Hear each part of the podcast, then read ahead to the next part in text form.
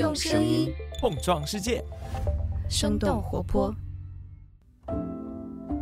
新年之际，我们想邀请更多的朋友加入我们的生动胡同会员计划，成为我们的付费会员，支持我们新一年的内容创新。点击节目详情里的文章链接，看看生动活泼在二零二三年做了哪些有趣的探索，以及我们二零二四年的新计划。期待你的加入。Hello，大家好，我是丁教，欢迎收听全新一集 What's Next 科技早知道。Hello，大家好，今天这一期是我们的一期特别的年底策划。那虽然今年是 AI 科技取得了历史性的突破的一年，但也是科技行业大裁员的一年。那根据 Market Watch 引用 Layoff 点 FYI 的数据，截止至今年的十月份，美国科技行业的裁员人数已经高达二十五点九万人。二零二三年有可能成为近年来科技行业裁员最严重的一年。那我在跟今天其中一位嘉宾绿链聊天的时候，他也告诉我，因为自己平时工作的关系，会接触很多的心理咨询师。他说，他观察到今年是近些年来科技行业从业者以及一些创业者产生心理问题比较集中的一年，请他帮忙对接一些心理咨询相关资源的硅谷朋友们额外的多，所以想通过我们今天的节目来聊一聊职场人的心理问题，我们什么时候应该寻求心理帮助，怎么样找到合适自己的咨询师。在现在越来越贵并且供不应求的心理咨询领域，那未来像是领英前创始人 Rain Hoffman 创建的派点 AI、Pi 点 AI 这样的 AI 机器人，我自己把它叫成治愈型的聊天机器人，能不能帮助到我们？那希望今天的节目对有需要的朋友们提供一些信息。好的，那我们就来欢迎一下今天的两位嘉宾，一位是我刚刚提到的 Lilian，她是平台 Clarify 以及 Kiwi Health 的联合创始人。Hello Lilian，欢迎来做客我们今天的节目。科技早知道的朋友们，大家好！然后我也是咱们这个节目的忠实听众了。我叫 Lilian，是 Clarity Health 的联合创始人。然后我们这个公司是在美国这边帮助医疗行业的从业者去搭建自己线上诊所的一个软件服务公司。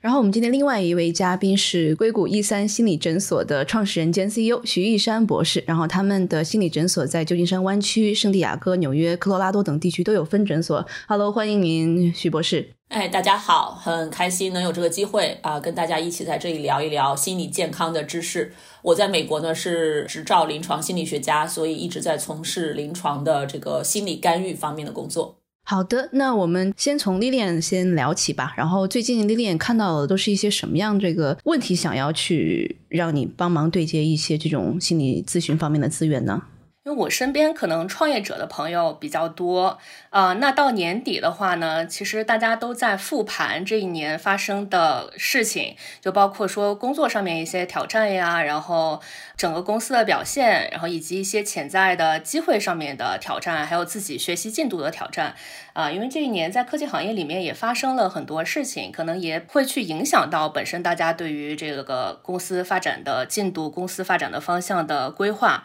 啊、所以总的来说呢，就是这一年是一个比较信息过载，然后看似有很多很多的选择可以供大家去挑选，但实际你去选择的过程中呢，又会发现，嗯，困难很多，竞争压力特别强的这么一个情况。嗯嗯，呃，我不知道徐博士最近有没有看到一些就是跟以往不太一样的这个问题？嗯，会有。我们诊所包括我自己，其实和这些大公司的员工们、高管们工作的比较多啊、所以我们能够看到今年开始，普遍在职场上大家的安全感是缺失的，表现在很多人不敢换工作、换组，就是不敢跳槽，压力也是非常大的啊、比以往几年都要大。那除此之外，可能会有更多的一些，比如说啊、药物啊，这个酒精的滥用的问题，包括很多衍生出来的家庭关系的问题，这些矛盾可能都会因为今年的压力巨大呢而被激化。啊、我跟很多高管一起沟通的时候，他们就会发现自己的团队，大家整个的无心工作，尤其是到了年底，就是会很担心这种动荡，尤其是一旦有这种裁员的消息出来，有时候甚至都不是自己公司的裁员，周围一些公司的裁员都会让这个军心浮动。呃，所以我觉得作为这个领导层，他们就会感觉到整个团队的这个精力啊，呃，这个没有办法集中，整个团队的这个精气神儿是有点涣散的。那他们自己呢，压力也是很大。对，Lilian 之前跟我也讲，有一些像是他认识的大公司的这个 HR，然后其实在今年也面对着像像刚刚这个一山说的有这样的类似的问题，他观察到自己的公司的员工其实是心理很不稳定的一个状态。我不知道后面这个 Lilian 有帮他提供什么样的一些建议吗？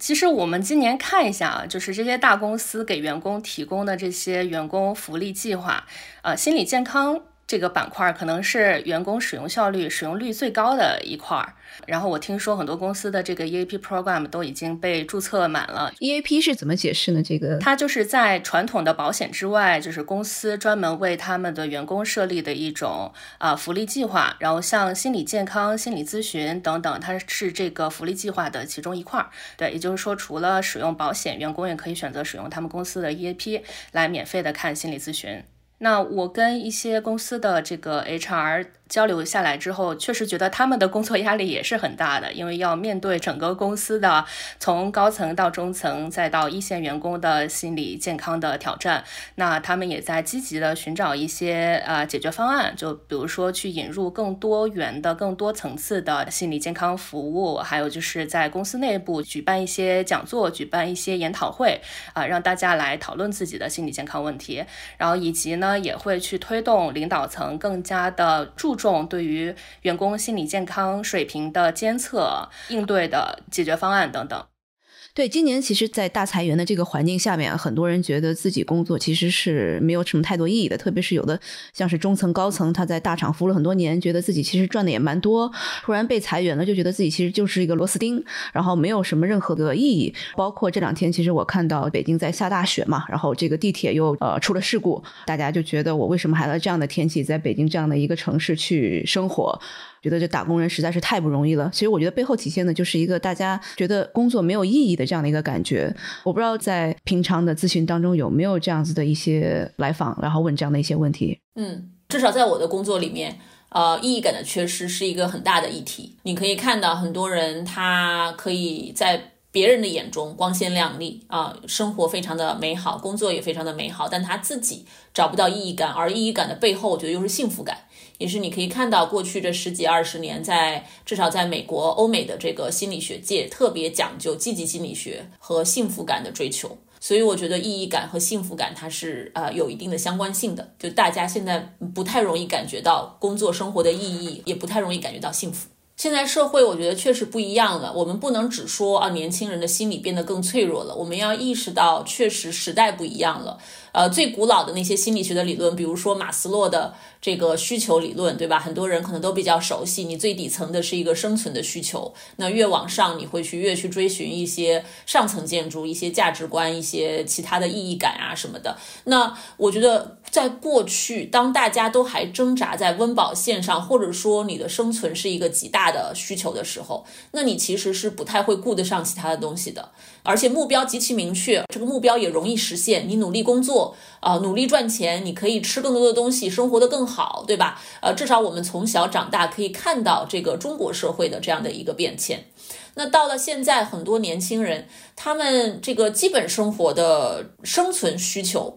没有非常大的威胁，很多人是吃得饱饭的，呃，穿得起衣服的，有地方住的。那么，在这个之上，很多人就会关注：哎，我的幸福感、我的价值、我的在这个世界上存活的意义到底在哪里？我们会看到，从青少年就开始问这些问题了。我有很多的小孩来访啊，他们在十几岁就开始在探讨：说我这个人生有什么意义？我未来就是这么读书这样就下去吗？后面我读完了，工作了又能怎么样？对吧？就是大家开始慢慢的去关注这些问题，所以我觉得是一个时代必然的一个东西，是要适应一个新的时代，我们自然而然的会去追求更多的东西。那关于这个意义感，我想提一点的就是，它分主观和客观。有的时候，你看我们在客观上其实做的事情是比较有意义的，比如说医生啊，这个他确实是在拯救很多人的生命啊。从客观来讲，很多人都觉得，哎，这个事情很有意义。或者在公司里面，很多人做的事情有很大的影响力，可以帮助很多的人。比如说在做 AI 相关的事情，未来也很有前景。那客观上可能其他人都觉得是有意义的，但他自己可能职业倦怠了，所谓的 burn out 了，呃，他自己可能情绪不好了。他就是会一下子把世界看得非常的灰暗，非常的没有希望，那也就看不到意义感。那这种情况，我觉得要去先调整的是情绪上的一个状态，对吧？那也有些人自己各种评估，他觉得我做的事情客观上好像我就是看不到意义的。对吧？不管别人怎么看，但是客观上我评估之后，我觉得这个东西是没有意义的。我觉得这个事情就是要想，你觉得工作能够给你带来什么？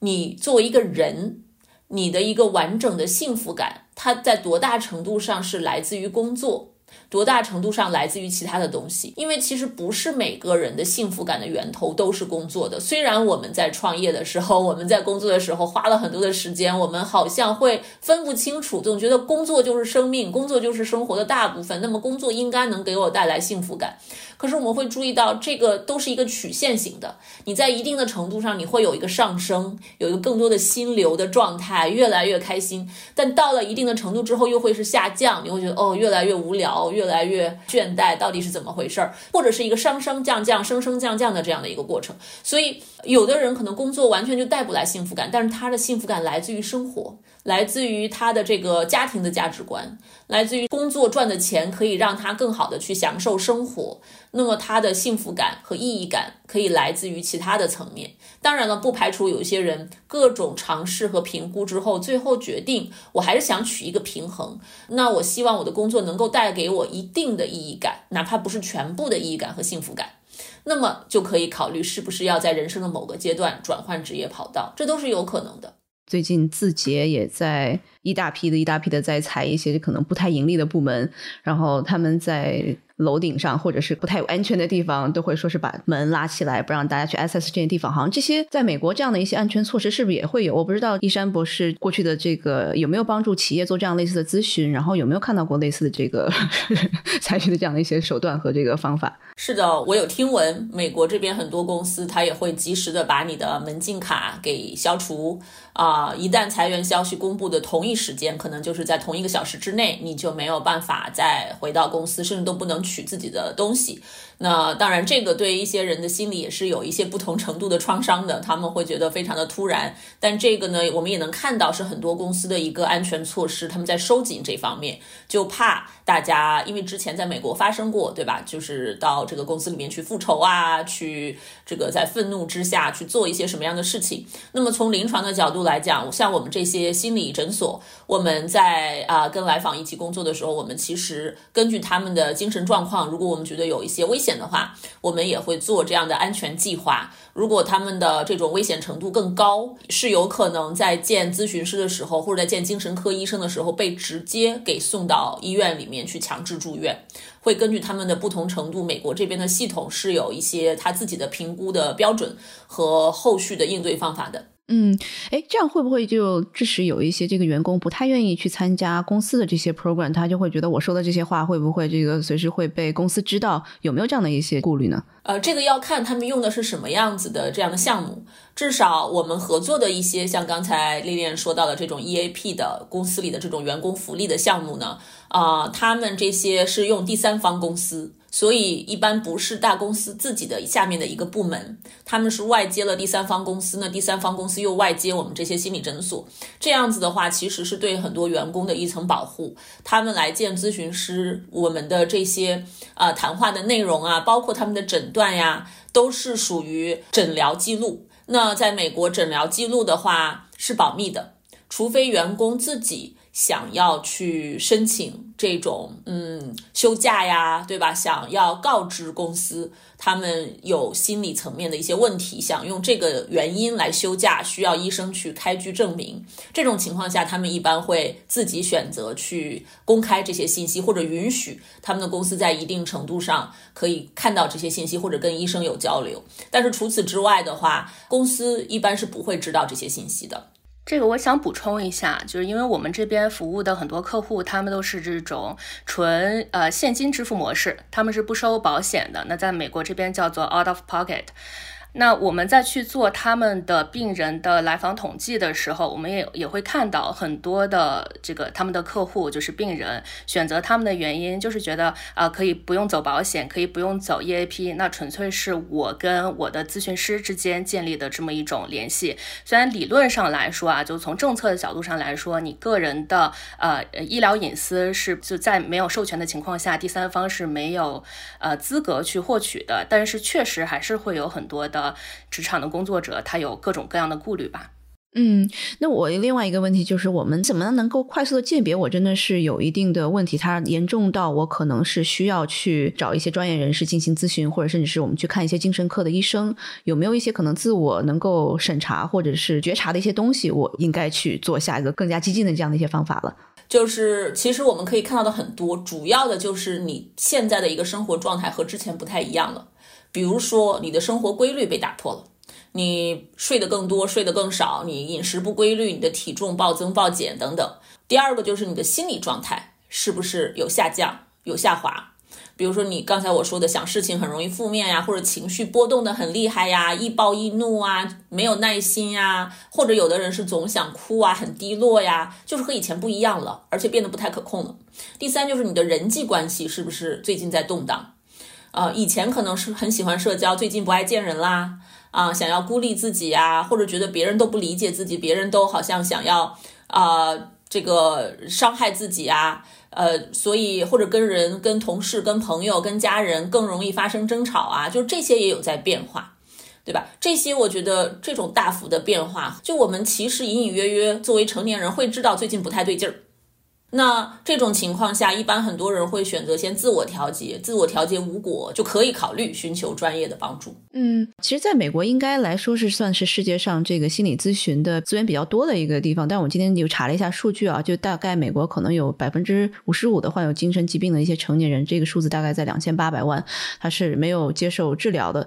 那个原因可能包括是费用问题，可能包括是对呃他们能够这个找到的一些服务缺乏了解，然后甚至。是可能在青少年当中，然后我看这个数字还特别可怕，然后百分之十六报告在过去的一年中至少有一次严重的抑郁症的发作，然后这个数据是来自于美国心理协会二零二三年的这个报告，但是在另外一方面，呃，其实是。我们现在的心理健康的服务提供者是非常非常少的，每三百五十个人中有一个心理健康服务的提供者，所以这个中间是这样的一个 gap，因为我们有这样的需求，但是没有这么多的这样的专业人士来帮助。我不知道可能从这个恋爱平台的角度，或者是从这个徐博士的这个角度，大家是怎么样看这个数据，然后认为未来的这个能够提供什么样更多的一些支持和帮助吧。对我们这边确实也看到了，到二零二八年，美国这边心理咨询师需求要会比供给多百分之四十。那现阶段美国这边的精神科医师的缺口已经达到了几万这么一个数量级，所以我们觉得这个是一个非常非常呃棘手的问题。我注意到，我们一直是一个供不应求的这样的一个领域。嗯，其实嗯，我们的培训过程因为包括临床实践，因为你我们真的是有诊断权。啊，我们要做很多的这种干预。那我们的培训体制其实和医生的培训体制非常的相似。那你想培养一个医生要那么多年，培养一个咨询师也是要非常多年。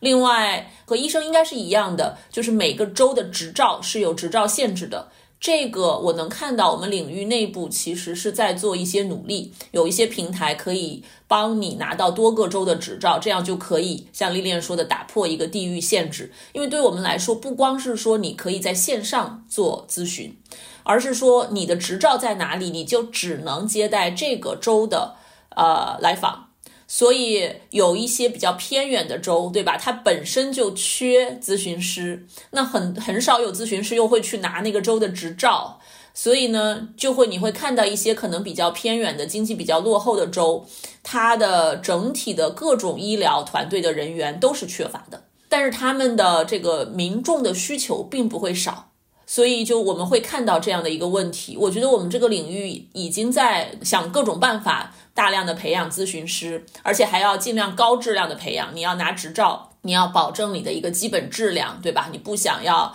这个误人子弟这样子，所以要保证质量的情况下，呃，继续的去扩大这种招生和培养，这是我能看到的。在精神科领域，我知道我们最近的一个比较大的动作就是，呃，像精神科医生缺乏，那么就有一些护士，然后其他的这样的一个嗯执照的人士可以被允许去有开药资格，开精神类药物的资格。包括我们心理咨询师，像博士专业的心理学家，我们在一些比较偏远的州，如果我们想要在那儿执业的话，我们是可以在那里另外考一个考试，去获得开药资格的。比如说，我知道的是阿拉巴马州，博士级别的心理学家是可以在那边通过一定的考试来开药的。我觉得这就是你能看到这个领域里面在想办法解决这个资源不足的问题。但是我同意丽莲说的，这会是一个长期的问题。我不觉得这些方法能够真正的在短期内解决供不应求的问题。毕竟人口基数太大了，你再怎么培养专业的咨询师，他也不可能在几年内补上这个缺口，可能十几年都不一定能补上这个缺口。嗯，那现在如果是可能很难找到呃心理咨询师，他的这个时间其实也很难约到嘛。然后可能在网上大家这个资讯也比较鱼龙混杂。现在是什么样的一些方式是可能最能够让大家去获得比较正规的或者是这个有科学性的这样的服务的？我不知道两位有什么建议吗？呃，我觉得这个里面还牵扯到一个大家想要在哪里投资。把钱花在哪里的问题，像我们诊所接待很多的亚裔来访，尤其是啊华裔的来访，那我们看到的一个问题就是，大家很不愿意把金钱花在自我关怀、花在自我疗愈这个事情上，但是大家更偏向于想要找保险内部的咨询师，因为它便宜。但问题就是，保险内的咨询师其实已经很多了，呃，也是非常难约的，要很很多人告诉我，他们要打十几个电话。啊，联系好多咨询师都还约不上，嗯，所以呃，那你让他自费的话，他又会心疼，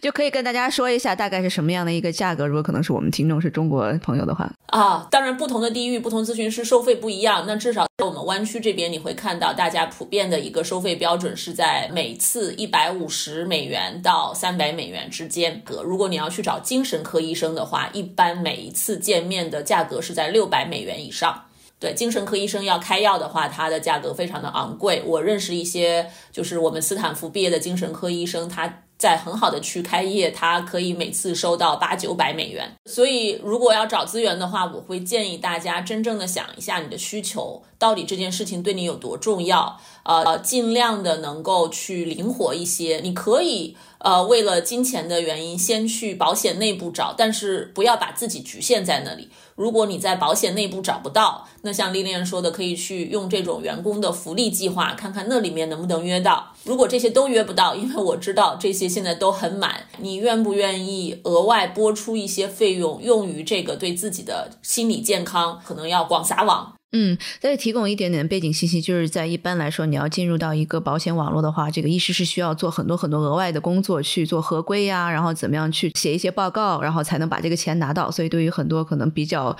呃供不应求的这样的医师来说的话，他其实就不愿意做这个事情了。呃，另外我我想分享两个看心理咨询师比较省钱的小技巧哈，就是如果说你不想使用你的保险，或者说你自己保险的覆盖程度没有那么好，就是你可能你的扣配最后的价格还是比较高，你最终决定呢通过这种自付费的模式去找咨询师的话，第一是很多的咨询师他是接受一种叫做 sliding scale 这种动态附加的付费模式的，你如果有有足够的理由，比如说你是一个学生啊，或者说你现在是。有一些经济方面的压力，你可以把你的真实的情况分享给咨询师。那我们看到很多咨询师其实是愿意为你的这种特殊情况来调低一个价格的，所以最终的这种收费的价格可能没有你想象的那么贵。第二，也可以善用一些网络的平台，例如像这个 Psychology Today 呀、ZocDoc 呀，包括说呃 Clarity Health 这样的在线的平台，来寻找这种在线就诊的模式。在我们这边的话，现阶段。像比较热门的地区，加州也好，纽约也好，我们看一个精神科医师的呃一次诊疗的费用，也就是首次一百四十九刀，然后之后的 follow up 就是五十九刀，或者说二十五刀的这种药物管理费用，那它是纯现金的，也也不需要你去跟其他机构打交道，相对来说这个价格大家还是比较能够接受的。嗯，哎，药物管理费用是什么意思呀？呃，这个叫做 direct refill，就是说你之前你的精神科医师给你开了某一种药物，然后这个药物它可能给你的用量是一个月的，一个月你可能用完了之后，你要回来告诉你的医师你对这个药的耐受情况怎么样，然后你的医师如果判定说好，他不再需要另外的一个就诊的这个 session 来帮你去呃重新的做一个评估的话，他可以直接就帮你重新发一个你的这个处方，然然后你就去药房取你的药就可以了。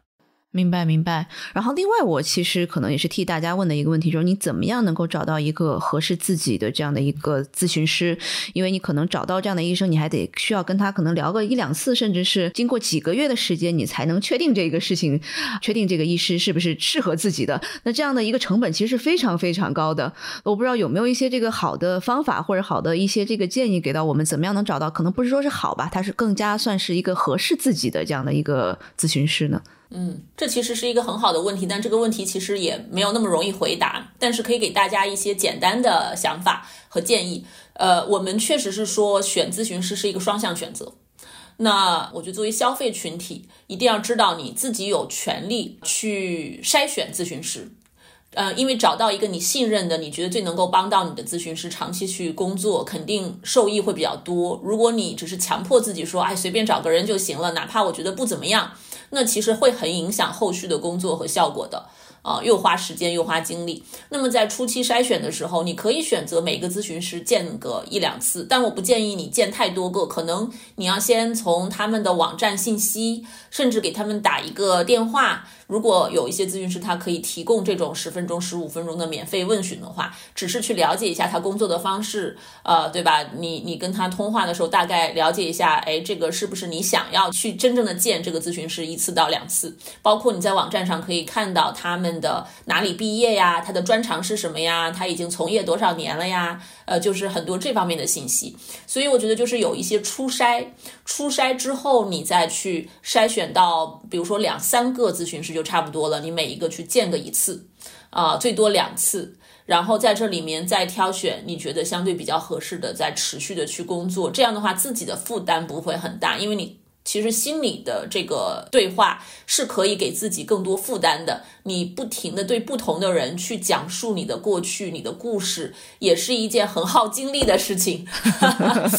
对，所以大家就是可以在这个过程中更仔细的去看一下，包括你可以问一下周围的朋友，他们有没有用过好的推荐的。像我们诊所经常有我们的来访推荐他们的朋友、他们的同事来找我们。就是口碑，这个也是很重要的。如果你有渠道可以了解到这些的话，那其实还是很好的。但最终这个其实还是一个很个人化的事情，你得去自己感受你们的风格是不是合适，这个咨询师是不是能够让你觉得安全，让你觉得被接纳，让你觉得能够帮到你。哦，所以这里面具体就很多了，他的流派、他的工作方式，对吧？啊，你需要解决的问题，他擅不擅长等等，所以就是一个挺复杂的过程。但是就像找医生一样的，我觉得也是对自己负责的一个过程。嗯嗯，我突然想到这个我老公的一个经验，他其实最早在这个一个泰斗叫做 Nathaniel Brandon，然后他是这个做自尊心这个领域的一个特别有名的人。然后他其实当时是我老公找他的时候，他已经年事非常高了，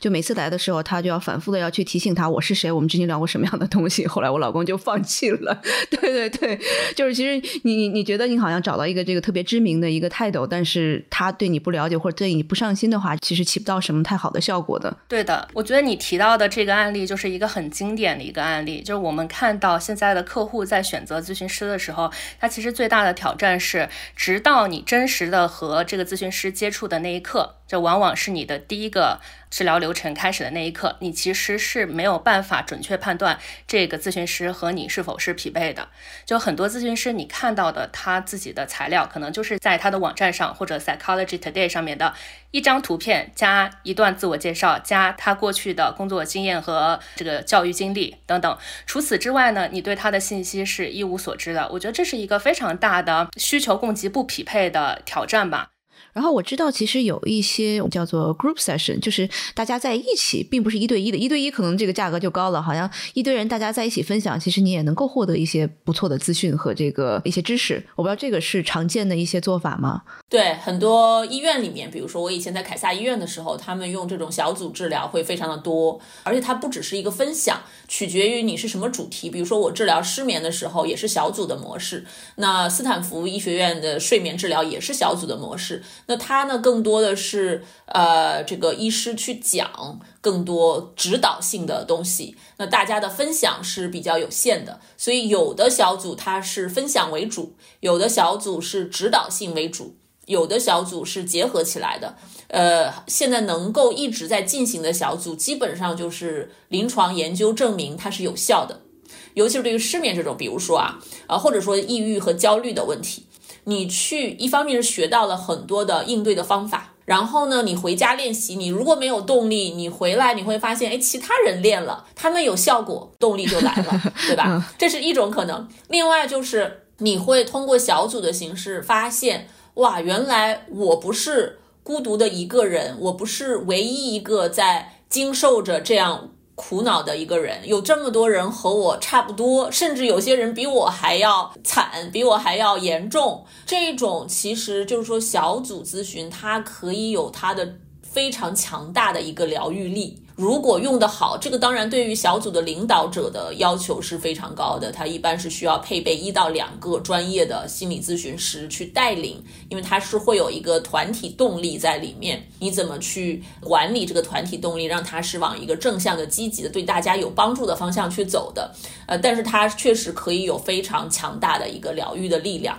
嗯，那我们再回到刚刚讲的，如果可能跟一个咨询师我们聊了有几周，或者是可能一两个月之后，我们怎么判断我们自己是有在进步的？可能比如像是这个原生家庭啊，或者有一些可能不是说那么明显的抑郁啊，然后我怎么样判断我是有进步的？就这个问题。这个的话啊，跟每个咨询师的工作的方式和你们的主题当然是不太一样的。嗯，但是整体来讲呢，我觉得我会鼓励大家和咨询师一起去。聊一聊，说这个进步的问题，我有没有感觉到什么？你有没有注意到什么？因为有时候作为来访者，我们可能是有一些盲区的，我们可能容易看不到自己进步的地方，尤其是我们总觉得自己不好，总觉得自己还很卡在在那里，还很痛苦。但咨询师那边可能看到不一样的东西。就一般来讲，我们会鼓励大家看自己的症状，症状的出现频率有没有下降，症状的强度有没有下降。这些是比较直观的，自己可以感受到的一些东西，包括自己在这个对话的过程当中有一些新的想法、新的感悟，或者你有没有注意到一些自己行为思维中的一些常见的误区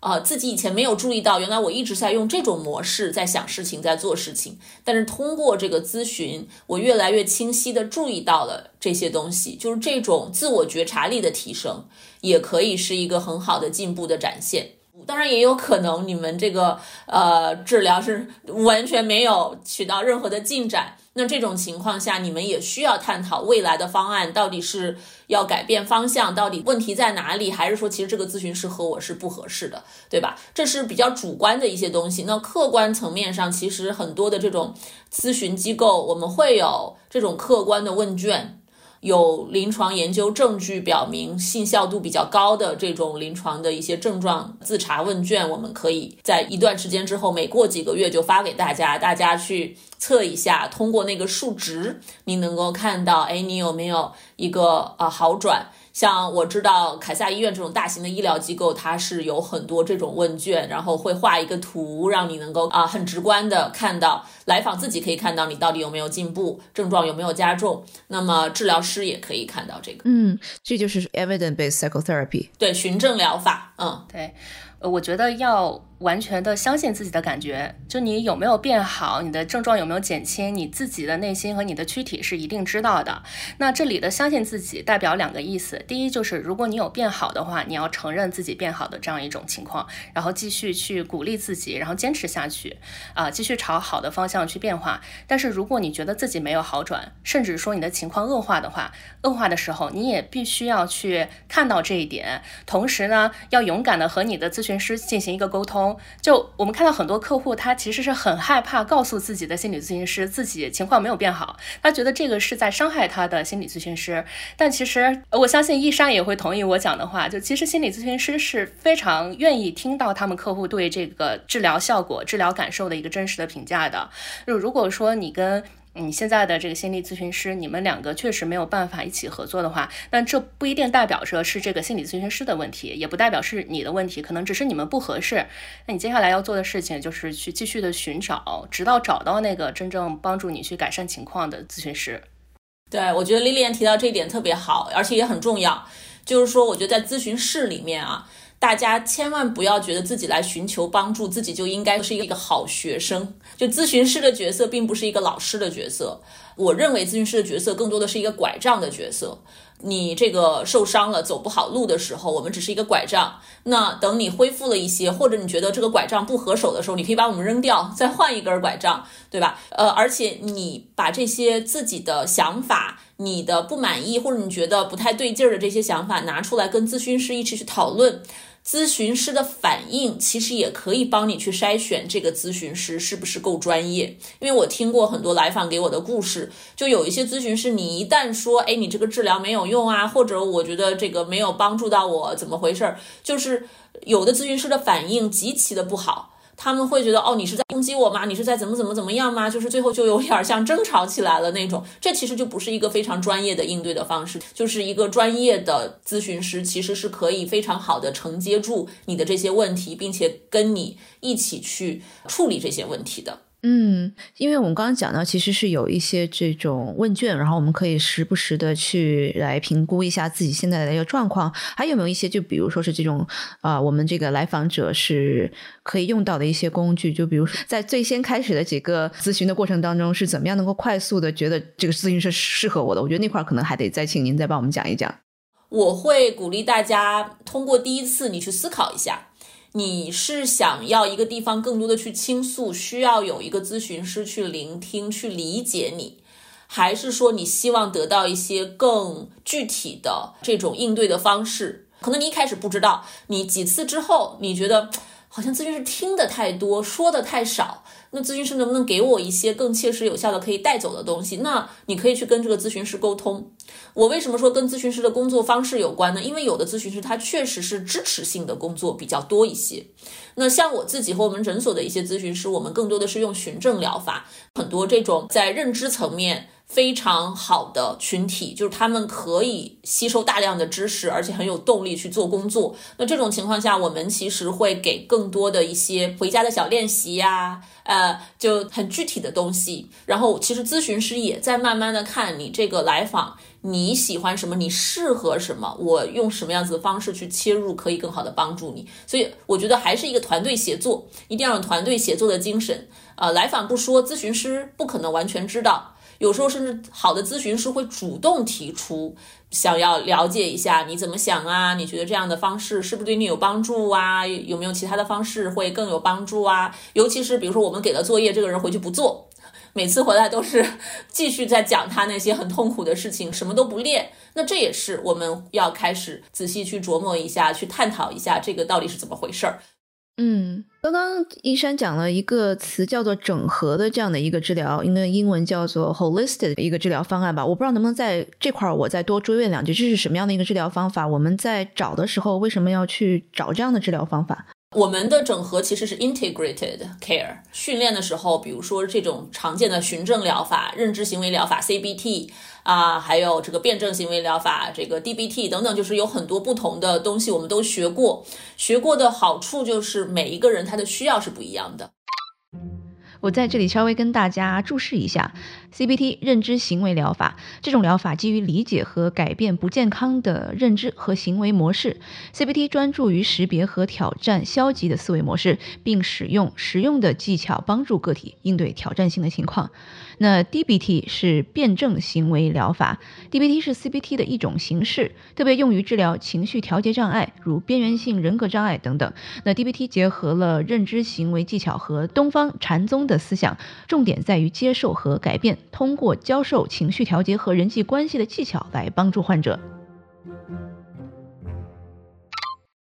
比如说，我们了解这些临床研究，如果你是焦虑的问题，那针对焦虑可能最有效的方式是 CBT，那我们就会用这个方式去干预你。但你在干预的过程中，你又有些原生家庭的问题，或者我们注意到你有一些情绪管理的问题，那我们会结合其他疗法，比如 DBT 的一些方法，ACT 的一些方法，就是其他不同疗法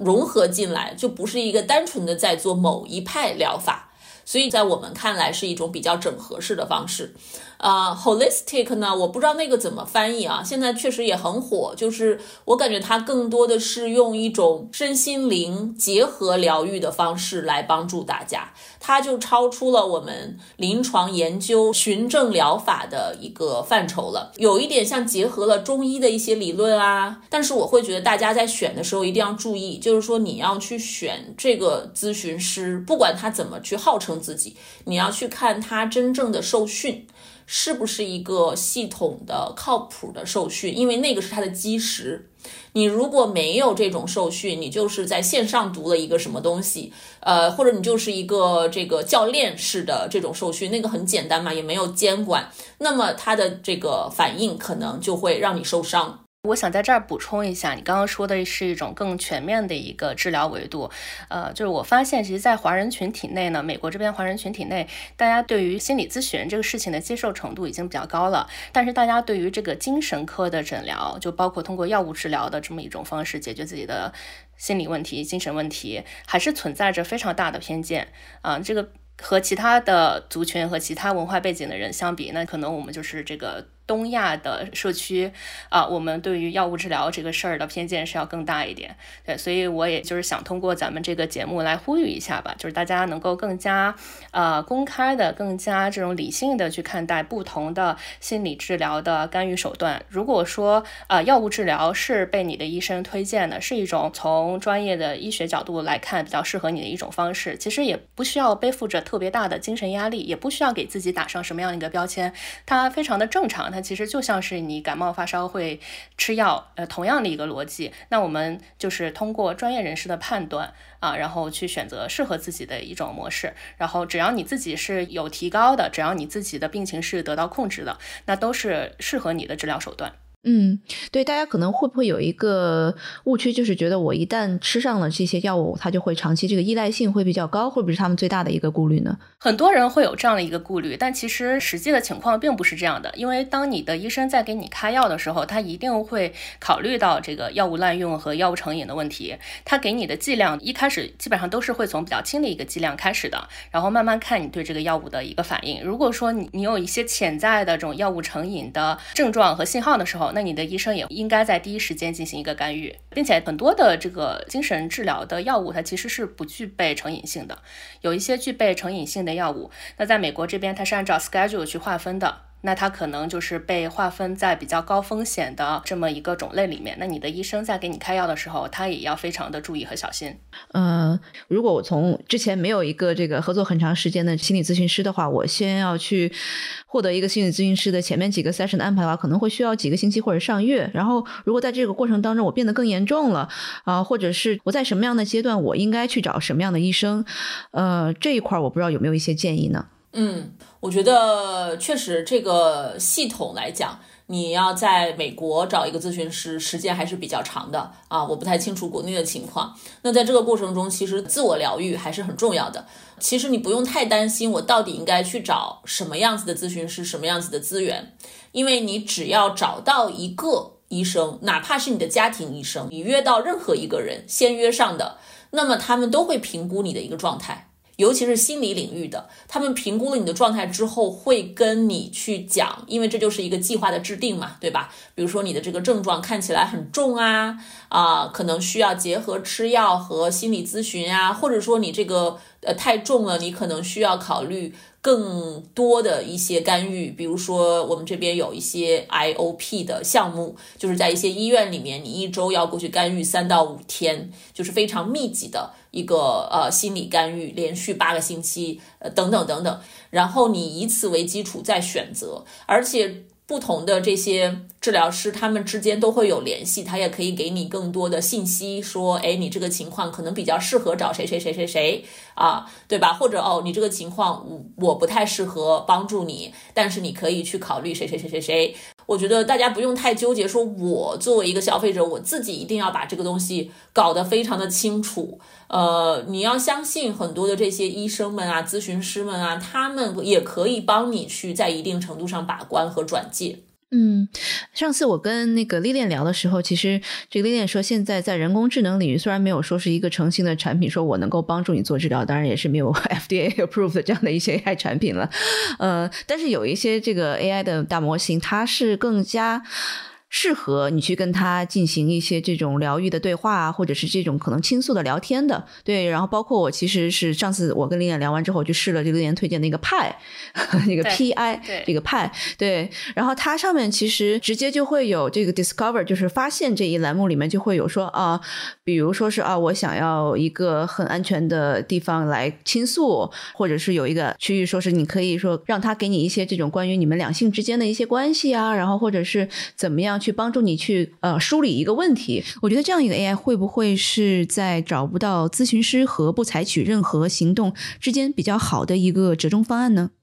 你可以把这种 EQ 比较高的大语言模型当成一个见多识广的朋友。然后你可以通过这种聊闲天的方式，然后可能获得一些心理的慰藉。但是我觉得哈，你让 AI 现在去取代心理咨询师的话，是一个不太可能的事情。第一是它的治疗效果是存疑的，对于很多复杂性还有个性化的案例，它的处理能力是不足的。第二呢，就是它毕竟不是人，它缺少人际交往的这种互动性。那人的这种。温度，人的这种关怀性，其实对于受访者来说，是他们完成一个成功的心理咨询流程的重要的一环啊。然后另外呢，就是它存在着比较大的这种安全性的隐患啊，例如说这种边缘案例的危机干预，还有一些合规的筛查、数据隐私等等。呃，心理咨询这个工作，它涉及到比较敏感的个人信息。就虽然 AI 系统它可以设置成一个保护隐私的模式，但仍然存在着很多呃数据伦理呀方面的问题。嗯，我们知道心理咨询其实是分轻心理咨询、重心理咨询，对吧？确实不是所有的人都想要找咨询师，不管他有多严重。那也有些人他确实症状很轻微。那可能 AI 啊这种模型啊就能够在一定程度上帮助到大家，但是我就像莉莉安说的，我担心的一个事情也是会不会造成伤害，因为在我们心理咨询里面有一个基本准则，就是 do no harm，就是你哪怕帮不到别人，你也不能额外的造成二次创伤。所以一个 AI 模型它到底是用什么样子的东西在训练它，会。决定它能不能，它是不是有可能造成二次的伤害？比如说，呃，我比较擅长的这个睡眠的治疗和性心理的咨询，这些如果你是用网络上常见的一些资讯在训练这个模型的话，那么那些资讯里面其实有非常多的错误的信息，哪怕是一些所谓的号称专家他给出的睡眠建议啊，或者性心理的教育啊。其实都有可能是跟现在真正的科学相悖的。那么这些东西用来去训练 AI 模型，那训练者或者这个 AI 公司背后的人，他可能是完全不知道的。他觉得哦，这些信息看起来还不错，来自于某某医院某某医生。好，我用了，用了之后，那 AI 又用这个来应对大家的一些问询，那给出的建议可能是对吧？对大家伤害性比较大的，会让一些人可能更焦虑了。呃，更担心了，更睡不好了，对吧？那我也同意丽练说的，我觉得心理领域挺复杂的。AI 呃，在短期内可能没有这个能力可以取代任何的医生或者心理咨询师，但是我觉得我们可以好好的去利用它，它肯定可以帮我们处理很多的一些初筛啊、助理的工作啊。我这个我是非常相信的，包括我们写病历啊什么的。很多这方面的一些功能，它是不是可以有一些帮助？在一个安全的前提下，对吧？就是你不会上传到任何的云端啊什么的。这个就是需要可能后面的大家更加的努力去想医疗行业的它的一些保密性，它的一些敏感性，那怎么去把这种人工智能真正的用起来？我觉得未来可期，但是路还很长。嗯。对我们公司现在也在就是抓紧时间，通过 AI 做一些医疗效率的提升，然后医疗质量安全的提升这方面的一个工作，然后可能马上也会有一些新的产品功能面世。嗯，我我看到有一些这个时间更加久的一些 AI 在心理领域的公司吧，一个叫做 Listen L Y S S N，一个叫做 Lesso，他们其实基本上还是在这种 training 方面，对这个心理咨询师的这个辅导方面或者是培训方面，它是起到了一些这个提升效率这样的作用。当然，可能在大模型这块，确实是因为大模型也很新嘛，然后我们能看到它对人的帮助或者它的潜在风险在哪里，我们也可能会持续的关注。呃，那最后我觉得两位其实都是创业者。而且也是创业了有一段时间了，我不知道两位自己在这个创业过程当中有没有说是有很多的，像刚刚呃一山讲的有心理一些焦虑啊，或者抑郁啊，甚至可能晚上这个睡不着呀，就这些问题大家会不会有？对，那针对我自己来讲，就刚刚开始创业的那几个月的时间，压力是非常大的，因为当时只有我跟我合伙人，我们两个人。呃，要做非常多的事情，要完成很多的验证。当时总会有一种，哎，这个东西怎么做不完，或者说这个东西怎么做的总达不到自己预期的这样一种感觉。呃，我当时意识到自己的这样的一个状态不太对的时候，我首先是先去找了一些呃创业者的前辈，他们也给了我很多很好的建议，尤其是让我意识到的一件事儿，就是我出现的这些情况是非常正常的。我是不孤单的，就是我没有必要在面对这些情况的时候给自己更多的一个审判。如果说这个过程中出现了任何的问题，心理上的波动也好，实际业务上面的压力也好，大胆的去接纳它，然后大胆的去正视这个情况，寻找解决方案。对，刚刚咱们还说到睡眠，我自己是一个很喜欢睡觉的人，就其实我的问题是觉得自己睡太多，而不是睡不着。就睡饱了，很多事情就迎刃而解了。对对。所以在睡觉这边，我对自己更多的是希望自己优化我的整个睡眠周期吧。对，更早睡觉，更早起床，这样挺棒的。因为我这两年其实一直是这个从新妈妈的这个角色在过渡，然后睡眠缺乏，然后加上在中国和美国两地跑的这个创业的这样的一个压力吧。我觉得我自己其实是发生了很多的这个问题，然后我觉得最大的问题就是睡不好，所以我在不断的也是在调整自己的一个工作和生活的状态吧。